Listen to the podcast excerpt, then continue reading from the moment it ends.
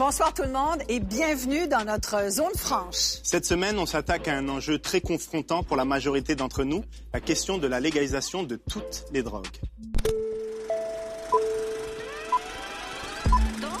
Octobre 2018. Le Canada devient le deuxième pays au monde après l'Uruguay à autoriser la vente libre du cannabis. Depuis, de plus en plus de voix s'élèvent pour qu'on décriminalise toutes les drogues. Or, le Canada vit actuellement une crise des opioïdes d'une telle ampleur qu'elle a ralenti l'espérance de vie.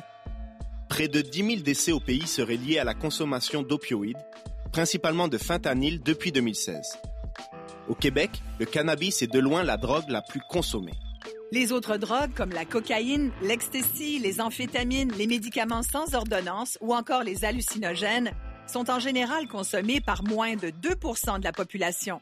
Actuellement, le Portugal est le seul État au monde à avoir décriminalisé la consommation de toutes les drogues. Dans la foulée de la légalisation récente du cannabis et dans le contexte de la crise des opioïdes, de plus en plus de gens se questionnent. Faut-il rendre légales toutes les drogues? Des gens que je connais qui sont morts, il y en a plus qui tiennent plus que sur mes deux mains. C'est ça la réalité. C'est pas une crise des opioïdes, c'est une crise des surdoses. Actuellement, le monde sont en train de tomber comme des mouches. Quand on est dans la rue, on les voit, ces gens-là. C'est pas de drogue qu'ils ont besoin, ces gens-là ont besoin d'aide. C'est une mauvaise piste de voir la consommation nécessairement comme étant néfaste. Quand je regarde au Québec avec la SQDC, le crime organisé, lui, n'a pas pris congé le lundi, mardi, mercredi parce qu'il n'y a pas de stock. Suis convaincue que ça banalise la consommation. Euh, D'ailleurs, c'est ce que mon fils me répète. Là. Euh, si c'était dangereux, euh, ce serait pas légal. Dans le temps, pendant tout le cours entier en médecine, on avait l'équivalent d'à peu près 5 heures de formation en toxicomanie. Maintenant, je pense qu'ils sont rendus à 4 heures.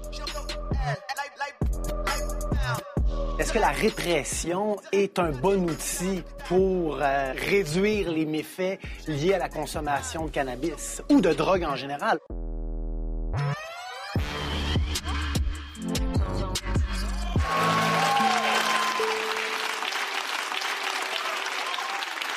Ça fait six mois que le cannabis est légal au Canada et aussi fou que cela puisse paraître, le soleil continue de se lever sur notre belle province. Très sérieusement, il y a cinq ans, personne n'aurait pu imaginer que c'était possible, pas avant l'élection de Justin Trudeau qui a remis ça dans l'agenda politique. Et aujourd'hui, on est présent pour débattre de la possibilité de légaliser toutes les drogues, pas juste le cannabis.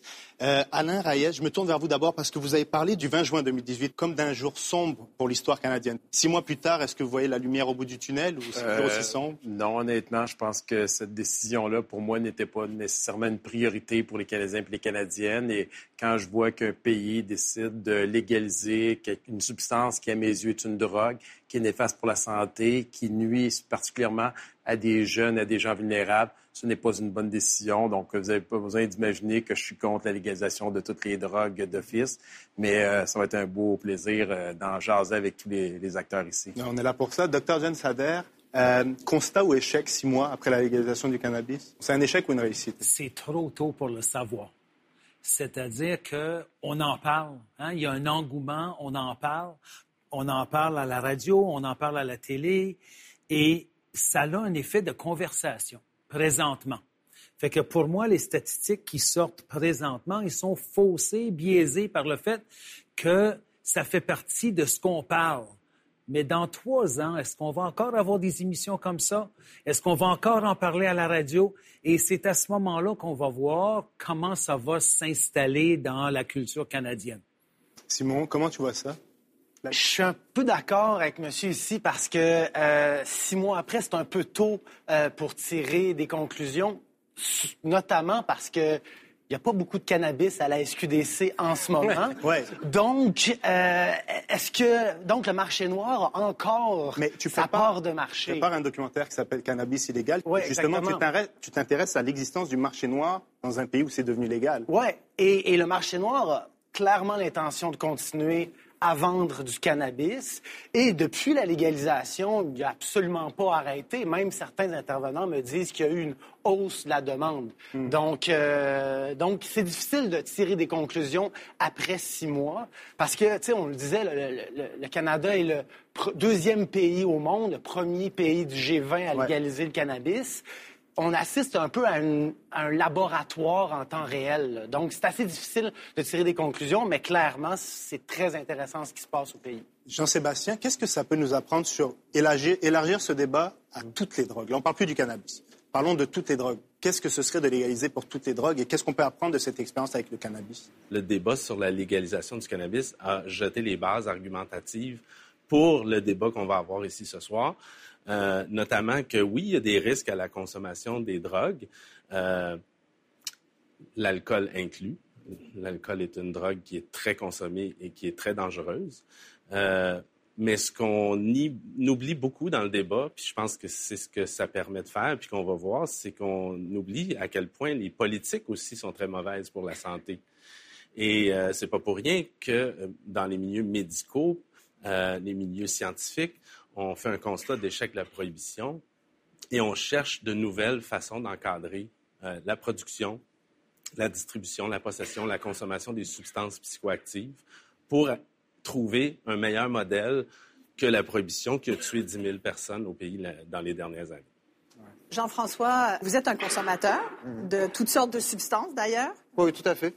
Mais parlons de cette légalisation-là. c'est une pour nous, ce n'est pas une légalisation. Pour nous, la réalité, c'est que c'est des lois qui ont été mises en place pour ménager la chèvre et le chou. Donc, on a fait un compromis. Et dans ce compromis-là, ben, les consommateurs sont perdants. C'est quels consommateurs les plus marginalisés sont clairement perdants de ce modèle-là. On est passé, on a aggravé en réalité les sanctions relatives au cannabis qui n'est pas commercialisé par l'État, parce que c'est un, un, processus de commercialisation qui a lieu, et ceux qui ne rentrent pas dans ces règles-là ont vu leur peine passer de crimes mineurs à des peines graves, des crimes graves. Au niveau du trafic. Au niveau du trafic. Et si on regarde la pénalisation, qui est-ce que cette pénalisation-là Parce qu'on a créé de nouvelles infractions qui vont être soumises à des amendes. Et c'est qui qui va être touché par ces amendes-là? Ce sont des jeunes racisés. Parlez-en aux jeunes de Montréal-Nord qui, dans quelques années, vont recevoir des tickets à cause du cannabis qui n'ont pas les moyens d'acheter le cannabis au prix de la SQDC, puisque leur pusher leur fournit un cannabis moins cher, d'aussi bonne qualité, à moindre prix. Et donc, c'est eux qui vont se ramasser avec des tickets, à être constamment harcelés par la police. On a donné de nouveaux pouvoirs au corps policier pour empiéter sur la sécurité privée des gens, notamment par rapport aux modifications qui ont eu lieu sur le code de la sécurité routière. Et nous, c'est ce niveau-là qui nous préoccupe.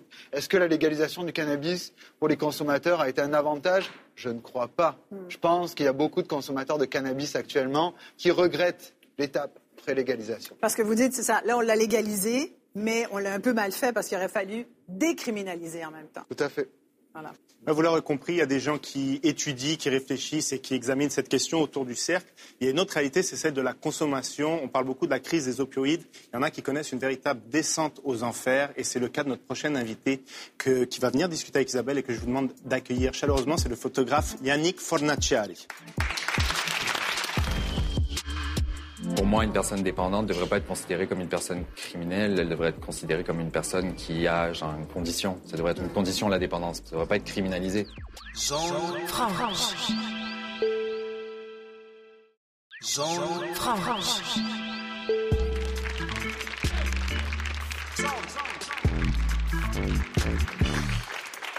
Merci beaucoup d'être avec nous, Yannick. On voulait absolument t'entendre parce que quand il s'agit de parler de la légalisation d'un plus large spectre de drogues, évidemment, toi, la crise des opioïdes, tu l'as vécu de l'intérieur comme ex-toxicomane. Mm-hmm. Euh, ça t'a vraiment frappé parce que tu étais accro à toutes ces drogues. Euh, au-delà du cannabis, on mm-hmm. parle aux drogues euh, comme les, les médicaments qu'on donne. C'est ça, je suis devenu dépendant, puis j'ai eu dix bonnes années de dépendance aux médicaments, opioïdes. Et euh, la crise des opiacés, ben moi je l'ai, je vécu dans le fond, je l'ai vu venir parce que j'ai, c'est le moment où j'ai remarqué que les médecins ne voulaient plus me prescrire d'opiacés. C'est comme ça que j'ai, senti le vent tourner parce que on, en parlait beaucoup dans les médias. Euh, c'est quelque chose qui faisait la une de partout. Et euh, moi, c'était assez facile pour moi en fait d'aller voir des médecins puis de, me faire prescrire euh, ben, les médicaments que j'étais Parce que tu as une scoliose, tu avais une scoliose, Ouais, donc ça, tu ça. disais j'ai mal, j'ai besoin de, calmer la douleur. C'est ça, c'est ça. Ben, Et les médecins je- étaient généreux à te donner des, des opioïdes comme ça? Ben, En tout cas, tu arrivais à les convaincre. C'est ça. Ouais. Disons que, ils- je veux dire, ils font leur travail. C'est pas, je, je les accuse pas ni d'être trop naïfs, ni d'être quoi que ce soit. C'est juste que, tu sais, moi, j'arrive avec une douleur, c'est difficile à savoir pour un médecin aussi euh, à quel point une personne a mal. Puis, ben, moi, j'avais une dépendance, puis j'essayais de d'avoir ce que j'avais besoin. Et moi, vu que j'ai pas trouvé d'aide à ce moment-là, je suis allé, j'ai pas eu le choix de, de, de me tourner vers la rue, en fait. Donc, euh, c'est là que j'ai commencé à prendre de l'héroïne. Ça a duré trois ans, l'héroïne, après. L'addiction aux opiacés, c'est quelque chose d'assez terrible. Tu peux pas, tu peux pas fonctionner si t'as pas ta drogue. Moi, la question de la légalisation, enfin, Est-ce que tu es pour ça? Est-ce que tu penses que c'est la, une la bonne idée légalisation, de... je me questionne Ouais. parce que pour l'instant, j'ai pas entendu d'argument qui me convainc vraiment. Mais la décriminalisation, oui, Mhm. absolument, parce que décriminaliser, c'est sûr. Là, je veux dire, pour moi, une personne dépendante ne devrait pas être considérée comme une personne criminelle. Elle devrait être considérée comme une personne qui a genre une condition. Ça devrait être une condition la dépendance, pas, pas, ça devrait pas être criminalisé. Mais Comment tu as fait pour t'en sortir, Yannick? Parce que ça a été une descente aux enfers qui a duré trois ans. Ouais. Tu as à peu près tout perdu, sauf un petit intérêt que tu gardais pour ta, ta passion qui est la photo. Ouais. Tu as d'ailleurs documenté ta, cette descente aux enfers de, de l'héroïne Ouais. et des opiacés dans un livre qui s'appelle Heroin Days. Ouais.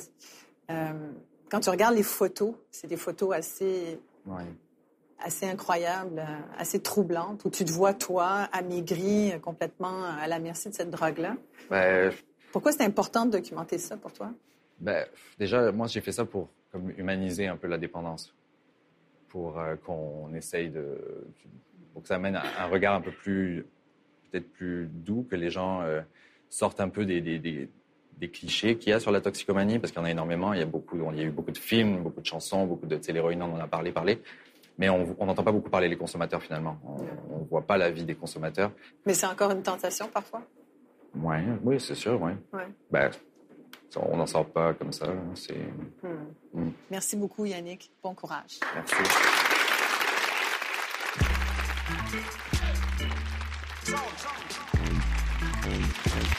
Témoignage vraiment très touchant qu'on vient d'entendre et j'ai envie de me tourner vers vous, docteur Sader. Vous êtes médecin de famille, vous êtes certifié en traitement des dépendances. On entendait Yannick nous dire qu'il y a malheureusement peut-être une faille ou une mauvaise préparation qui fait que certains médecins, dans certains cas, renvoient pas les patients ou les gens sous prise de dépendance vers un traitement, mais vers la rue. Est-ce que ça arrive souvent ça? Malheureusement, ce que Yannick dit, c'est tout à fait vrai. En fait, ce qui est désolant, écoutez, moi, ça fait 28 ans que je travaille en toxicomanie. Dans le temps, pendant tout le cours entier en médecine, on avait l'équivalent d'à peu près 5 heures de formation en toxicomanie. Um, maintenant, je pense qu'ils sont rendus à 4 heures. Ça a baissé? Um, oui. Euh, c'est c'est compliqué. C'est pas des patients comme les autres. hein. Un, un patient ordinaire vient te voir, j'ai mal au genou, tu examines son genou. Un héroïnomane vient te voir, il dit j'ai mal au genou, tu regardes ses bras. C'est pas la même chose. Les gens mentent, les gens manipulent. Euh, des cliniciens avec qui j'ai travaillé m'ont dit écoute, tu ne crois jamais un héroïnomane avant que ça fasse deux ans qu'il soit abstinent. Alors, beaucoup de médecins, et il y a eu longtemps les médecins avaient besoin de permis pour prescrire la méthadone, pour donner du suboxone, etc. Là, ça l'a changé. Avec la crise de fentanyl, il y a des choses qui ont changé, mais il y a encore des médecins qui ont peur, qui sont frileux, je connais pas ça, je suis pas habitué. Puis, quand même, il faut comprendre que c'est un peu comme des accouchements. Un bon médecin ne peut pas faire trois accouchements par année. Il faut en faire des accouchements pour être bon pour des accouchements. Puis les toxicomanes, il y a les co- il- comme médecin, c'est pas juste la substance, c'est qu'est-ce que ça fait pour lui? Est-ce qu'il y a des comorbidités? Est-ce que c'est un bipolaire, un trouble anxieux, un dépressif, un traumatisé, un PTSD, un une violée, etc. Qu'est-ce qui se passe? Et quelles sont les combinaisons? Alors, comment est-ce qu'il faut faire? Parce que juste enlever la substance, c'est pas ça qui va guérir la personne. Mais huma- humaniser euh, les personnes aux prises avec des troubles d'usage de substances, ça passe pas par ne pas justement appeler toxicomane, héroïnomane, euh, PTSD. Mais là, euh, regarde, Ben, il faut mettre des labels parce qu'il faut être capable de pas, communiquer Parce pour que- toutes parce que- sortes de parce raisons. un des problèmes, justement, de la prohibition, euh, c'est une forme de stigmatisation institutionnalisée, puis ça se passe aussi dans la façon qu'on parle des personnes comment on devrait en parler? On devrait des dire personnes, Personnes qui consomment des de drogues telle ou telle ou des personnes qui ont un trouble euh, de consommation. suis. Oui, Mais mais c'est pas la pareil. dépendance pourrait aussi Mais c'est être reconnue comme une maladie éventuellement. Oui, mais c'est réducteur. Parce que quand on me dit que c'est une maladie, euh, je, je- je m'inscris un peu en porte-à-faux que ça. Puis c'est bien compliqué parce que quand on dit c'est une maladie, c'est pour dire ben c'est pas de sa faute, on veut pas stigmatiser, mais souvent ça a l'effet inverse euh, parce qu'on se dit ben c'est fatal, il y a rien à faire, c'est une personne malade. Euh, je pense qu'il faut parler de ces personnes-là comme des personnes. Mais Mais la- la, mais- stigmatisation que tout ça amène, ça fait des refus de soins. Ouais. Ça fait des, on, on brise, on brime les droits de la personne. On juge ces personnes-là, ils ont honte, ils vont consommer davantage, ils n'en parlent pas à leur entourage, ils n'en parlent pas à leur médecin. Donc la prohibition, ça peut stigmatiser, mais est-ce que la légalisation, ça normalise pas? Ben, moi, Ben- j'ai envie, de dire, là, on entend beaucoup parler de ça, mais en ce moment, est-ce qu'on n'est pas en train de banaliser, justement, en voulant légaliser? On l'a fait avec la marijuana. Je trouve tellement qu'on parle de mettre des plasters, puis je comprends qu'il y a des gens qu'on doit soutenir. Honnêtement, je pense qu'on devrait trouver une façon d'universaliser l'aide à ces personnes-là. Je pense que tout ça, ça pourrait être envisagé, offrir tous les services aux gens qui, qui souhaitent sortir de cette misère-là dans laquelle ils vivent. Mais est-ce qu'on ne devrait pas plutôt travailler à la base du problème? Pourquoi les gens décident d'aller vers ces produits-là? Mais Euh, moi, je suis quelqu'un, je vais juste finir ce bout-là. Je vais prendre un, un exemple. Aller un dans un événement de course où il y a 30 000 personnes, aller calculer en pourcentage combien de ces personnes-là consomment de la drogue, fument de la marijuana, aller prendre 30 000 personnes dans un échantillon qui viennent de milieux défavorisés, où il n'y a pas d'opportunité de pouvoir s'épanouir, d'avoir des opportunités d'emploi, et aller regarder c'est quoi le pourcentage de ces gens-là qui consomment une ou des drogues. Vous allez voir qu'il y a une corrélation qui est directe. Donc, est-ce qu'on ne devrait pas, comme société, plutôt travailler à la base pour offrir des opportunités à nos jeunes, pour soutenir les gens qui sont vulnérables, au lieu de travailler à parler de légaliser et de faire en sorte qu'on envoie un message, dans mes yeux, moi, qui est contradictoire. En fait, vous. pour la consommation, il n'y a pas de différence dans les milieux aisés et non aisés, c'est les problèmes. Effectivement, la première cause des problèmes de dépendance, oui, il y a des enjeux génétiques qui peuvent jouer, mais la génétique en soi, ça n'existe pas, ça existe dans un environnement, mais c'est effectivement pauvreté, les milieux délétères. Et la première chose à faire, ça serait de s'attaquer à ça, la promotion de la santé. Oui, mais vous avez deux pistes de solutions Mais- différentes parce que lui, Non, parce ici, les deux, l'un n'exclut pas l'autre. Et en fait, euh, c'est une mauvaise piste de voir la consommation nécessairement comme étant néfaste. je vais entendre Jean-François parce que Ouais, depuis tout à l'heure, j'ai l'impression que vous vous retenez puis il y a quelque Ouais, chose ouais. qui vous dérange. Écoutez, déjà, quelqu'un qui est mort, il n'arrête pas de consommer. En ce moment, là, vous parlez de crise des opioïdes. On ne vit pas une crise des opioïdes. Moi, des rapports des coronaires, j'en lis à tous les jours. Des gens des gens que je connais qui sont morts, il y en a plus qui tiennent plus que sur mes deux mains. Je connais plus de gens qui sont morts que ma grand-mère. C'est ça la réalité. C'est pas une crise des opioïdes, c'est une crise des surdoses. Actuellement, le monde, sont en train de tomber comme des mouches. Qu'est-ce qu'on lit dans ces rapports du coroner? On lit des gens, on a arrêté leur prescription de benzodiazépine, ils sont allés acheter des benzos sur la rue, des Xanax et compagnie. On a arrêté leur prescription d'antidouleur. Au final, ils finissent avec un, un mix, une choupe chimique dans leur corps parce qu'ils n'ont pas eu accès à leur substance de choix. On doit arrêter de blâmer les gens parce qu'ils essayent de ressentir du bien-être. On doit arrêter de blâmer les gens parce qu'ils automédicamentent leur douleur. On doit arrêter de blâmer les gens parce qu'ils essayent de maintenir leur productivité au travail pour avoir un revenu pour réussir à vivre. On doit arrêter de blâmer les gens parce qu'ils ont décidé de rester éveillés toute la nuit pour avoir un peu de plaisir. Et avec la prohibition, c'est ça qu'on fait. On blâme des comportements humains normaux et légitimes. Vous voulez dire quelque chose là-dessus? Ben c'est possible parce que moi j'ai un problème avec le fait que euh, je, je suis convaincue que ça banalise la consommation. Euh, D'ailleurs c'est ce que mon c'est ce que mon fils me répète là. Ouais, ça, si si- si c'était dangereux, euh, ce serait pas légal. Ce que je veux dire aussi c'est que on rentre dans une logique où euh, il y, a, y a des il y a des gens qui ont investi dans des entreprises et il y a des entreprises qui sont inscrites en bourse. Et quels sont les objectifs d'une entreprise qui est inscrite à la bourse? C'est d'avoir une, croissance continue, Ouais. une croissance exponentielle. Alors, ça veut dire rechercher des nouveaux marchés, euh, développer des nouveaux produits, chercher des nouveaux consommateurs. C'est pour ça On que va, les par- on va parler, si vous voulez bien, de, l'industrie. On va parler de l'industrie, éventuellement, de ces drogues-là. Mais j'aimerais revenir sur la question des jeunes. Est-ce que ça risque pas de créer des psychoses chez eux? Pour en discuter, j'inviterai le docteur John Sader au centre de la zone avec Raël. Si tu es vraiment malchanceux, c'est valeur, tu peux faire des psychoses toxiques. Il y en a qui en reviennent, puis il y en a qui en reviennent pas, puis il y en a qui en meurent. Zone franche. Zone franche.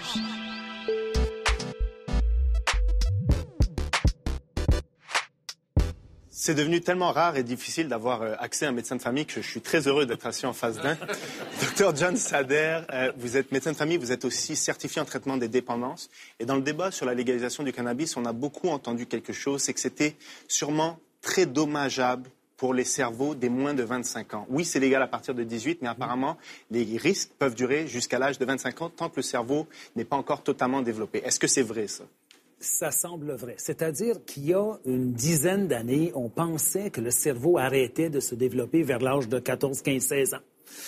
Il y a la recherche a prouvé que c'était pas vrai. Ce qui se passe dans un développement cérébral dans l'adolescence, il y a énormément de nouvelles structures et nouvelles neurones entre les structures. Et ensuite, il y a des périodes où est-ce qu'il y a de l'élagage. Et on coupe. Et c'est un moment où est-ce que le cerveau apprend à fonctionner. Donc, nous n'avons pas tous le même cerveau. On a des choses structurellement très similaires, mais si euh, les uns ont appris à faire du sport pour se faire du bien, d'autres ont appris que c'est la musique qui leur fait du bien. Et le sport ne leur fait aucun bien. Et d'autres, donc, vont apprendre dans leur adolescence que la cigarette, ça fait du bien, l'alcool, ça fait du bien, ou le cannabis, ou d'autres choses. Et ce processus-là se passe à peu près jusqu'à 25 ans. A des cerveaux différents. les gens, ils entendent alcool, puis ils assument que tout le monde qui a un trouble d'usage d'alcool consomme l'alcool pour la même raison, et c'est faux. Il y a l'alcool fait au moins trois choses qu'on connaît. Pour prendre l'exemple de l'alcool, c'est efficace chez plusieurs personnes pour diminuer leur anxiété. Donc, si on a un problème anxieux et on boit, ça va nous faire probablement du bien. Mm. Mais ça a aussi un effet de plaisir. Mais l'effet de plaisir n'est pas donné à tout le monde. C'est peut-être un 15% de la population qu'après leur deuxième verre de vin, les yeux deviennent allumés, puis je veux une quatrième, puis après la quatrième, ils veulent une septième, puis après la septième, ils veulent une dixième. Puis à chaque verre, ils se sentent de mieux en mieux. La plupart des gens, c'est pas comme ça que ça se passe.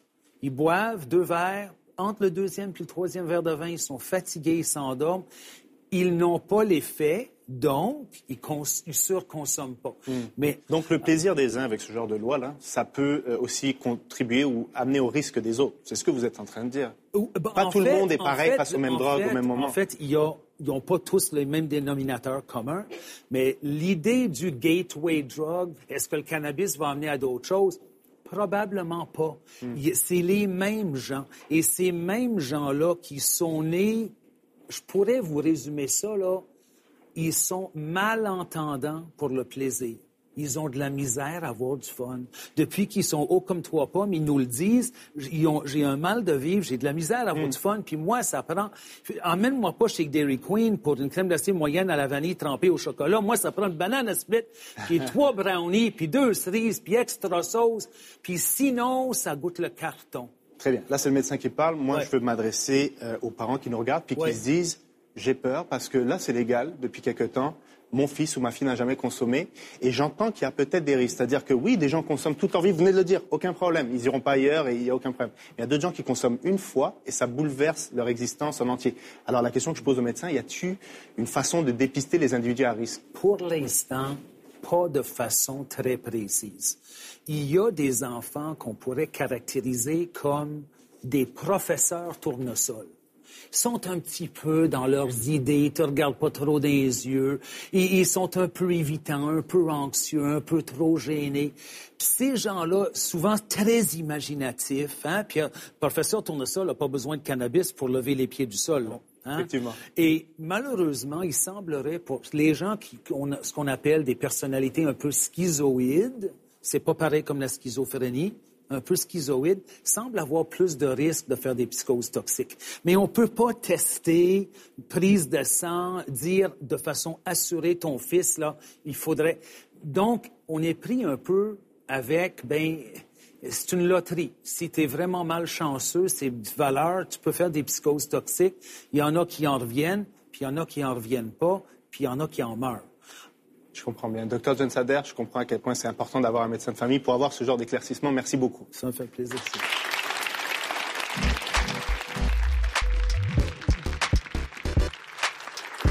Ouf, moi, quand j'entends dire que c'est une loterie, que peut-être il y a un risque, mais peut-être qu'il n'y en a pas, docteur Salaire, vous ne m'avez pas rassuré du tout comme mère. Je pense qu'il y en a un autre ici, mère, qui ne doit pas être rassuré par ça. C'est c'est réel parce que votre fils, à 18 ans, donc il y a quelques années, a fait une psychose à la suite donc, de consommation de cannabis. Oui, mais en fait, euh, ça n'a pas commencé euh, dès la première euh, con- consommation, parce que ça a commencé quand, il, en fait, il s'est mis à consommer beaucoup plus. Donc, euh, il a eu le temps d'aimer ça. Il a eu le temps d'apprendre que ça pouvait être euh, super euh, agréable comme sensation. Il a eu une peine d'amour et là, il s'est lancé là-dedans. Là, il s'est mis à consommer énormément. Puis au début, ben, on n'était pas sûr. On se disait, bon, ben, est-ce que c'est une crise d'adolescence? Est-ce que c'est juste parce qu'il est tout le temps il est tout le temps gelé? Euh, ou là, il, il est en train de délirer. Là. Puis là, peu à peu, là, on s'est rendu compte que quand il s'est mis à parler, à nous dire là, qu'il chassait les, ben, chassé les, il disait qu'il chassait les esprits de la maison. euh, il s'est mis à avoir euh, un intérêt pour euh, la religion. Euh, à un moment donné, euh, il a sauté en bas d'un toit euh, parce qu'il pensait qu'il était un super-héros. là. Il s'est cassé les deux pieds. Là. On s'est dit, bon, là, il y a, il y a quelque chose qui se passe. Puis le, le cannabis était prohibé à ce moment-là? Oui. Juste Mais- un homme. Et il y avait 18 ans de toute façon. Mais Oui, je- oui, mais ce que je veux dire, moi, c'est que il- c'était c'était quand même, c'est quand même accessible. Mais ce que je, moi, quand je parle de la prohibition, on dit que ça fonctionne pas. Mais est-ce que ça fonctionne déjà pas mieux que de laisser ça aller librement? Au moins, on essaie de le, con- On laisse de pas le ça contenir. librement. On a un, un objectif de santé publique en ce moment. Puis je vais vous dire, pour plusieurs, c'est peut-être moins accessible que ça l'était avant. Puis regardez, Mais je veux- on parle de Oui, toutes les drogues. Attendez juste pour Ouais. bâtir là-dessus, puisqu'on parle de toutes les drogues. Regardons le Downtown Eastside de Montréal, euh, de Vancouver. Il y a toutes. Des programmes en abstinence, des programmes de maintien à l'héroïne, des programmes en réduction des méfaits à toutes les 10 mètres. Des centres de jour pour les personnes marginalisées. Il y a tous les services qui existent dans le monde en réduction des méfaits et en abstinence. Ils sont dans le même quartier. C'est le quartier où il y a le plus de mortalité reliée aux drogues. Pourquoi? Parce que tout ce qui reste comme dénominateur commun, c'est la prohibition. On a un enjeu d'approvisionnement et on a un enjeu parce qu'en se cachant cette réalité qu'on ne saurait voir, on n'intervient pas dessus. Mais moi, Donc- je comprends qu'on soit C'est préoccupé. c'est Moi, je la comprends, détresse je, comprends c'est pas la drogue le problème, c'est la détresse humaine. Exact. La Ce que, drogue, ce que, ce que la vous parlez drogue, là, c'est de la détresse la humaine. drogue, c'est Ces gens-là n'ont pas c'est un besoin de drogue, ont symptôme parmi d'autres d'une société qui est malade. Paul, vous êtes un ancien policier. Ben, quand vous êtes dans la rue, vous voyez des gens, puis j'entends le témoignage, vous voyez des gens qui sont à la fin d'un parcours. Il faut que cette personne soit là- rendue là. Puis il y a un chemin, je- j'entendais tantôt, puis il dit ça fait deux ans, puis il y a probablement encore cinq, six, sept années avant de se sentir bien, puis de dire dans sa boîte de contrôle, de dire je vais bien. Vous parliez de Puis- Yannick. euh, Oui. Yannick. Alors, quand on est dans la rue, on les voit, ces gens-là, c'est pas de drogue qu'ils ont besoin, c'est pas de, que ça soit prohibé ou pas. Le, le cannabis a- est, est pas plus légal, est encore criminalisé. On a fait des trous dans la loi pour donner certains, euh, certaines libertés aux gens. Mais dans les faits, ces gens-là ont besoin d'aide. Aujourd'hui, votre fils, il a 24 ans. Oui. Est-ce qu'il s'est sorti de sa dépendance? Est-ce qu'il va mieux? Est-ce qu'il est toujours en état de psychose? Il n'est pas, dans- il est pas en état de psychose parce que là, il y a euh, une suivi? prescription euh, d'injection. il, doit, il doit avoir, recevoir une injection à chaque mois. Donc, il n'est pas en état de psychose, sauf qu'il y a des effets secondaires euh, qui sont reliés à ces médicaments-là qui font qu'il est dans un état dépressif. Qui va avoir... qui est aggravé par sa consommation non contrôlée de, de- de cannabis. Mais ce que je veux dire, c'est que là, il est dans un état dépressif. Il dit que sa vie est terminée parce qu'il n'y a plus rien à espérer de positif de la vie parce qu'il ne se sent jamais bien. Mais relativisons là. On- c'est- le, dans- le risque zéro n'existe pas. Une des causes principales de mortalité, mettons pour les 30-39 ans, les, les accidents de la route. Est-ce qu'on interdit les voitures pour, pour non, autant mais on impose une limite. Mais très bien, exactement. Mais on puis réglementons les drogues comportements plutôt que de tout classer derrière un rideau de la prohibition et de laisser les gens mourir en paix. Je veux dire, on banalise. Si quelqu'un boit ou euh, à répétition, est un alcoolique à répétition, la société va le, va le, va le prendre plus... va- les peines vont être plus lourdes, les sentences vont être plus lourdes, puis on va le prendre... On va prendre cet individu-là, puis on va dire que tu n'as plus le droit de conduire. Avec le cannabis, Ah, le, volant. Non, le cannabis, on est arrivé à, à cet état-là, on est là. Statistiquement, on devrait s'en aller vers le P si on suit le Colorado, qui est Non, à non, peu non. près Ça, similaire. faux. Ça, c'est encore Ben, en tout cas, je regardais les statistiques tantôt, puis ils sont encore... Les Non, les, les- les courbes se sont quand même replacées. Grosso modo, pendant- mais il y a, eu, vu. il y a eu une hausse, d'un- il y a eu une hausse d'un Pendant accident. la première année, mais, mais Monsieur Laurier, il y a eu, une hausse d'appels au centre antipoison aussi. Mais Oui. est-ce que c'est parce qu'il y a plus de problèmes ou parce que, vu que c'est légal, on n'est plus stigmatisé, puis quand un enfant consomme, on appelle parce qu'on n'a pas peur d'être criminalisé? Oh, je suis pas sûre. J'arrive du Colorado. J'ai parlé à, à, à M. Jack Reed, qui a signé le rapport du gouvernement, là, puis il m'a tout dit ça. C'est trop tôt pour juger de quoi que ce Oui. soit. On n'aurait jamais dû écrire ça. Euh, puis il n'y a pas de danger sur les routes accrues documentées. On a- les médias nous montrent ça en épingle. Donc, La même Jean-Sébastien, chose pour les ben, antipoison. statistiquement- Ça, c'est des corrélations. statistiquement, on le voit. Statistiquement, depuis que le, le micro-ondes est arrivé, il y a eu 90% des divorces. Ouais, ben là, on parle pas de drogue, on parle, de drogue. personne qui dit Non, mais On peut déconner, on peut parler de... Pour résumer vos propos. Jean-Sébastien, vous dites qu'en fait, il y a beaucoup d'émotions, pas assez de rationalité. Oui. Simon, toi, je sais que tu travailles avec Vice, tu prépares un documentaire sur le sujet du cannabis illégal aujourd'hui. Tu es peut-être un des médias les plus proches des milieux de poteux, tu sais, dans, dans ce que tu fais et tout. On Mais en comment- parle beaucoup. Voilà, mais comment tu vois toute cette discussion, puis ces deux, ces deux antagonismes, en fait? Ben, moi, ce que je me pose comme question, c'est est-ce que la répression est un bon outil pour euh, réduire les méfaits liés à la consommation de cannabis ou de drogue en général? On parlait, on, écoutait tout à l'heure Yannick qui nous parlait du fait que lui, si il avait été criminalisé euh, en lien avec la- sa consommation d'héroïne, il serait peut-être même pas ici aujourd'hui pour, pour nous en parler. Donc, l'argent qui est, qui est investi dans la guerre contre la drogue depuis plus de 100 ans, puis même la, la DIA a 45 ans. Là. Donc, euh, est-ce que cet argent-là qui, est- qui, qui est investi dans la guerre contre la drogue, dans la répression, devrait peut-être pas euh, se retrouver dans la santé, euh, la... Simon, c'est parfait. Tu viens de dire le mot la Ouais. guerre contre la drogue. Ça fait des années qu'on en parle. Ça a été popularisé par le gouvernement américain sous Nixon à l'époque. Euh, apparemment, ça a été échoué. C'est un constat qu'on peut faire. Ça a surtout créé des marchés noirs. Ça a échoué, mais ça existe encore. Ben oui, mais Ça va toujours exister. Le crime organisé va toujours exister. Ben alors- Ces gens-là sont mais- inventifs. crime organisé s'est déplacé. Avant, ils faisaient des braquages. Quand ils, ont, quand ils ont vu que la drogue était bien plus rentable à moindre risque, qu'est-ce qu'ils ont fait Ils ont de la mais dope. Mais non, mais Ils dans les fraudes. Mais messieurs, ça veut Ils dire vont vous- trouver un autre marché après, mais ce sera pas la dope. Vous supportez mon point qui est de, sur cette question-là, la légalisation peut-elle réussir là où la prohibition a échoué? J'aimerais entendre Simon et Alain Reyes euh, en duel au centre de la zone avec Isabelle. C'est facile à battre. Quand on regarde la plupart des producteurs de cannabis présentement, la majorité sont des grands donateurs du Parti libéral, sont aussi des... Il y en a plusieurs du Parti conservateur. Non, je m'excuse si vous comparez, Je vous vous allez le voir que dans le... confirme. Zone franche. Zone franche.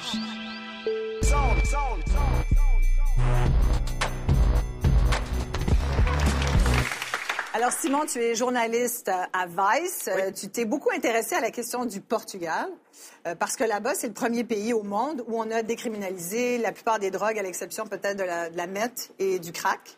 Ouais, on, pa- on parle du Canada comme étant un laboratoire, mais au début des années 2000, le Portugal a fait ce laboratoire de la décriminalisation. Donc là-bas, euh, consommer de la drogue n'est pas euh, un crime, c'est en vendre qui, est- qui, est en, qui en est un. Et en produire. Et, et en produire, effectivement. Donc, euh, ce que je trouve intéressant du, du modèle portugais, c'est que l'argent qui est investi en répression et éventuellement euh, se retrouve dans la, la prévention, puis aussi les services en santé et services sociaux. Et euh, ce que ça prouve pour l'instant, euh, bon, tu sais, le, le modèle a, a- a quasi 20 ans, c'est que euh, il y a les, contribuables sont gagnants et aussi les, les, les usagers le sont. Alain, député conservateur, vous dites il n'est pas question qu'on implante ce modèle-là au Canada? si le fait de légaliser avait euh, automatiquement amélioré la situation, ben, en disant, ben oui, il y en a déjà, on va légaliser, ben pourquoi pas l'avoir fait avec le crack tant qu'à faire, avec les autres produits? Si ce raisonnement-là était vrai, ils ont décidé de faire certains choix. Et le crime organisé, quant à moi, clairement, lui, il est bien organisé. L'adjectif qui est associé à crime, là, il est là, il est organisé, il s'adapte au système. Puis quand je regarde au Québec, avec la SQDC, le crime organisé, lui, il n'a pas pris congé le lundi, mardi, mercredi, parce qu'il n'y a pas de stock. il y en a encore. C'est le contexte auquel on assiste présentement. Je veux dire, la SQDC compte prendre 30% euh, de parts de marché au marché noir d'ici la, prochaine année, 70% d'ici cinq ans. Je veux dire. Si, si ça se fait, c'est de l'argent qui était dans le marché noir qui se retrouve, je veux dire, au gouvernement. Donc, c'est de l'argent euh, qui, est- qui est gagnant pour, Ouais. pour Et, tous les contribuables. et- et le, et le gouvernement, lui, qui taxe en partant, automatiquement, son produit va être plus cher. Puis vous pensez que les gens qui sont plus vulnérables, qui sont plus pauvres, qui sont clairement la clientèle qui est plus attirée rapidement vers ces produits-là, qui sont vraiment vulnérables dans notre société, puis les jeunes vont éviter d'aller vers le crime organisé. Moi, tout simplement, j'y crois pas. On peut regarder les pays industrialisés comme les nôtres qui sont au même niveau ou similaires, qui ont les mêmes systèmes euh, de santé, qui ont des mêmes systèmes sociaux qu'on a, qui sont beaucoup plus des pays, des pays qui sont déjà, qui ont une certaine compassion On a par quand même rapport des aux gens. problèmes avec la crise Personne. des opioïdes. Personne on a quand même des ça. problèmes avec, la drogue. Ça avec fait des, décennies qu'on essaie de vaincre euh, les problèmes de drogue avec la guerre contre la drogue, la répression.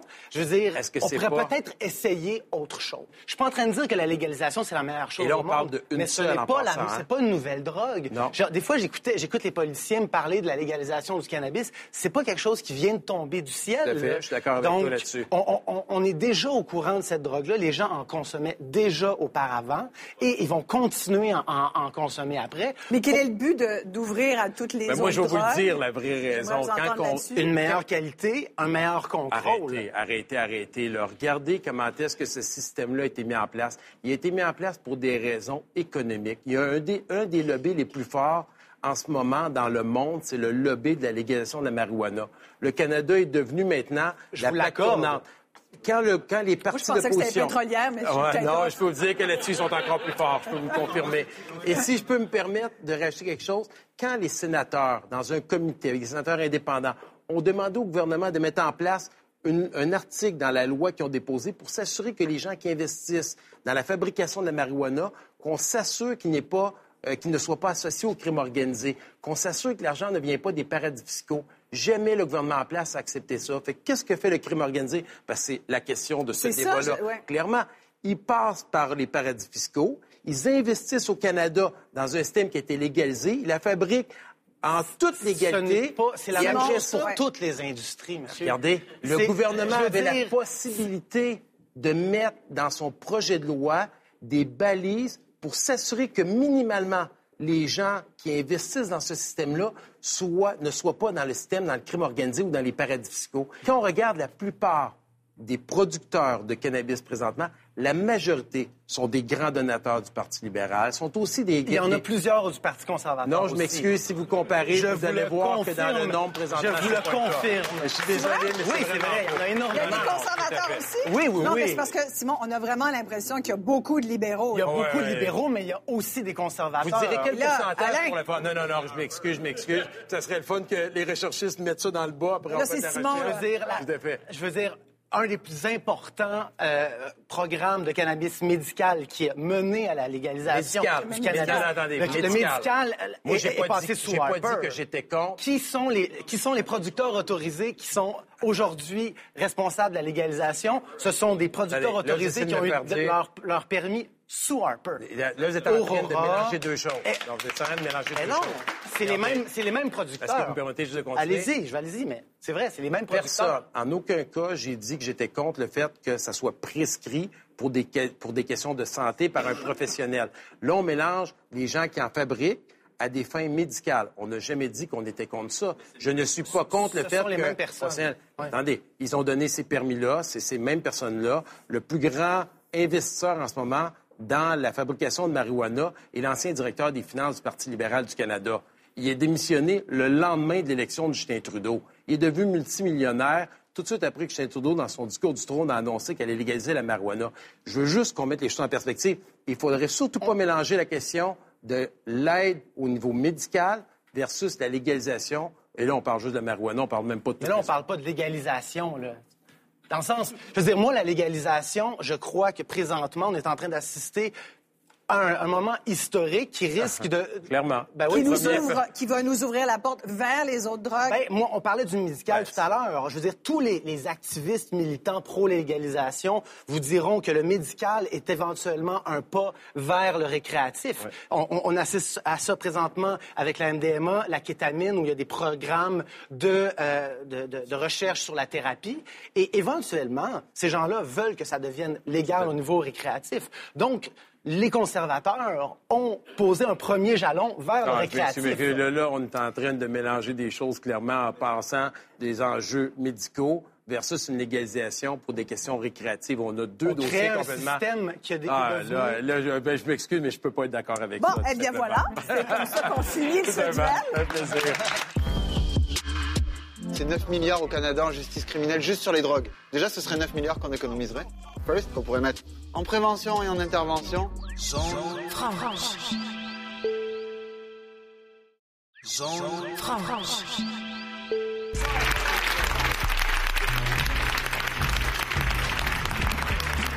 En tout cas, ça nous apprend qu'on a assez de matière pour faire un spécial paradis fiscaux. Ah oui, ça, c'est sûr. certain. Mais suis Jean-Sébastien. Monsieur Reyes a raison. Il y a des failles dans tout ça. Il y a un oligopole et il y a des risques d'un lobby. Moi, c'est ma plus grande crainte du cannabis euh, légalisé. On s'entend pas- sur quelque chose. Oui. C'est bien. bravo. Ma crainte, c'est dans 10-20 ans que les objectifs de santé publique soient délaissés au profit d'un- d'une industrie, comme on a vu pour l'alcool. Par contre, le Portugal, le crime organisé continue. Mais c'est sûr, c'est décriminalisé. On laisse le marché. C'est pour ça, moi, quand on me dit faut décriminaliser plutôt que légaliser, non. Parce que ça, ça fait quoi? Aucun contrôle de qualité, ça règle pas le problème de la crise des opiacés. Encore la stigmatisation des consommateurs. Euh, les revenus, c'est pas un pas un argument suffisant, mais les revenus restent dans les marchés illégaux, alors que le gouvernement, l'État paye pour les dépenses. On peut-tu avoir l'argent? Et ça, ça garde encore la violence des marchés qui contrôlent ces, ces milieux-là. Donc, oui, il faut décriminaliser, mais il faut aller plus loin, déstigmatiser. Puis non, je pense pas que c'est banalisé. Il y a personne qui pense que de manger de la poutine, puis du sel, puis du gras, puis des armes à feu, c'est bon pour la santé, puis c'est pas néfaste. surtout pour les armes à feu. Faut qu'on les manger. Faut, faut contrer, faut contrer ces messages-là. Faut le dire aux jeunes. C'est pas parce que c'est légal que c'est banal. Mais ce que vous dites, c'est vrai qu'en légalisant, par exemple, on n'a plus le droit d'afficher le- la feuille de cannabis dans les commerces. Effectivement. Change. Fait que légaliser, peut-être c'est c'est important de le préciser à nos téléspectateurs, c'est aussi mettre plus de cadres de loi autour d'un marché qui existe. Puis regardez, et- et il y a d'autres modèles aussi à développer. Tu sais, ça fait 100 ans qu'on investit ces 9 milliards au Canada en justice criminelle juste sur les drogues. Déjà, ce serait 9 milliards qu'on économiserait. First, qu'on pourrait mettre en prévention et en intervention. Il faut pas croire que la réduction des méfaits, ça s'oppose à l'abstinence. C'est pas vrai. On travaille dans le même champ avec les mêmes Ouais. personnes. Et en fait, de notre côté, du côté de la réduction des méfaits, on travaille avec l'abstinence parce qu'on la réfère déjà. Ouais, ouais. Déjà, ça c'est un point. Ensuite, il n'y a pas si longtemps, Evan Wood, un des grands experts canadiens sur la méthadone, là, donc la, la substitution aux opiacés, qui a sorti un white paper, donc une proposition pour des clubs compassion pour l'héroïne, des coopératives d'acheteurs, comme moyen de réguler un nouveau marché de l'héroïne pour des gens qui les consomment déjà. Et pourquoi pas les gérer tout de suite, On ces problèmes-là? Attendez, si on regarde la moyenne au BAC, ouais. gouvernements conservateurs étaient au pouvoir pendant Ah, tellement longtemps. si on est actuellement dans une crise des surdoses, c'est parce qu'on a affaibli le milieu de la réduction des méfaits et qu'on a mis des années à arriver à se réorganiser suite aux coupures du conservateur. Donc arrêtez de dire que vous voulez le bien-être de la population. Vous avez été au pouvoir pendant longtemps et si aujourd'hui tous mes amis sont en train de crever, Ah, c'est en ben partie à cause de votre gouvernement. on, a enlevé le, pilier de la réduction des méfaits. Et ça, c'est Euh, tout à fait vrai. Vous voulez que je vous donne la- des morts? la- Vous voulez que je vous la- envoie des photos des la- gens qui Qu'est-ce que vous voulez dire par réduction des méfaits, juste pour que les gens La suivent réduction un des méfaits, c'est simplement d'arrêter de viser l'abstinence à tout prix et d'imposer ça comme objectif à tout le monde parce que c'est pas réaliste d'imposer ça à tout le monde. C'est la réalité, il faut faire avec. La drogue a toujours été là. Donc, c'est d'accompagner toujours- les gens dans leur consommation? oui, aider les gens qui ont besoin d'aide. Ouais. Euh, D'ailleurs, j'ai dit dans un article de Vice que, euh, dans le fond, les gens qui ont des problèmes ont besoin d'aide, pas d'être criminalisés. Ceux qui n'ont pas de problème n'ont pas besoin qu'on leur en crée d'autres, ils ont besoin qu'on leur foute la paix et qu'on les accompagne en réduction des méfaits, qu'il s'agit de leur donner des conseils, des moyens pour qu'ils prennent des, stratégies pour réduire les conséquences de la consommation. Comme Nez Rouge. Nez Rouge ne vous demande pas de réduire votre consommation d'alcool. À la limite, ça augmente votre consommation d'alcool. Il s'en fout, Nez Rouge, que vous consommez plus d'alcool. Ce qu'il veut, tu conduis pas sous, tu tues personne, tu vas pas en prison. Mm-hmm. Quand on parle de légal, illégal, il y a tout un spectre pour avoir des permis de consommateurs. euh, il pourrait avoir une autoproduction seulement pour le. Oui, cannabis. dans, Donc, ce- dire- dans un cadre comme celui-là, moi, je suis pas contre. Mais c'est pas ce qu'on voit. On est tous Il y a des- d'accord. Des L'autoproduction cannabis, Est-ce que vous avez dit on est tous d'accord? Pour- Ça serait une belle conclusion. Ça personne serait ici- vraiment une conclusion Personne magnifique. pense que les drogues sont totalement inoffensives, qu'elles personne. posent aucun impact sur la santé. Tout le monde est d'accord. Il y a des enjeux pour la santé, Mm. pour la santé mentale, à consommer des drogues. Ça, c'est évident. Après, qu'est-ce qu'il faut se poser comme question C'est qu'est-ce qu'on veut? Est-ce qu'on veut être en mesure d'intervenir sur ces situations-là ou est-ce qu'on les cache et on ne peut rien faire si ce n'est mettre quelques personnes en prison ou fermer la porte comme médecin et dire moi je connais pas les drogues, On est je veux pas ces patients-là, On est rendu je les l'ONU- rejette dans la rue. L'ONU vient la semaine passée, C'est les- ça. les- les- toutes les agences de l'ONU, incluant l'ONU DC là, contre la drogue et le crime, de prendre une position invitant les pays membres à décriminaliser euh, les drogues. Décriminaliser, non pas légaliser. Oui, on, on part de loin. Là. Mais tout de même, merci beaucoup. C'est un débat qui dure depuis 100 ans, puis ça risque de durer encore de nombreuses années. Mais au moins, on voulait susciter une réflexion. J'espère qu'à la maison aussi, vous avez commencé à réfléchir à ça peut-être autrement. Oui, continuez d'en parler. Parlez-en avec vos jeunes, parlez-en entre vous, parlez-en sur notre page Facebook. Oui. Et si vous voulez, comme le public ici, participer à l'émission en direct en studio, vous allez sur Public Cible. Et puis Isabelle, on se dit à la semaine À prochaine. la semaine prochaine, tout le monde.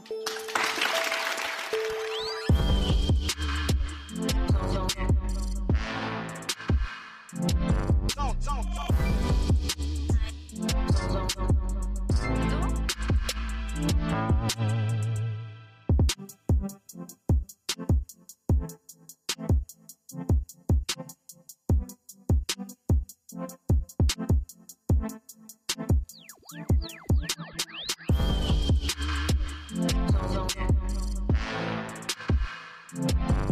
don't, don't.